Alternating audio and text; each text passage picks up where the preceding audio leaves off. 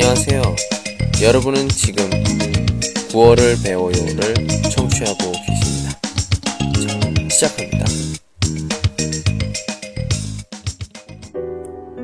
오늘 배울 문장은 가만히 있는 게 도와주는 거야.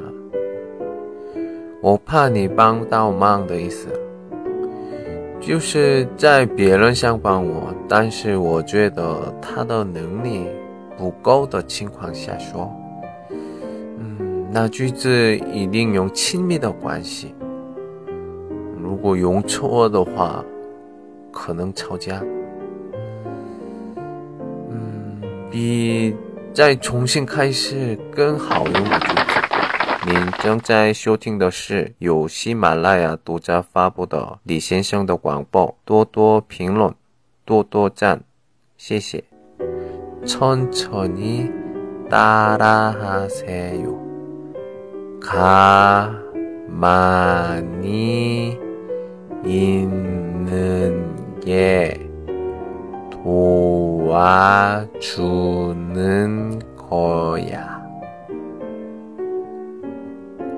가만히 있는 게 도와주 조금 빨리 따라하세요. 가만히 있는 게 도와주는 거야. 가만히 있는 게 도와주는 거야.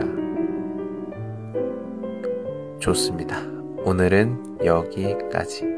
再告诉课堂用语今天讲的句子 오늘 배울 문장은 만만 천천히 跟着我说 따라하세요. 有点快 조금 빨리 好 좋습니다. 今天就想到这儿 오늘은 여기까지. 안녕.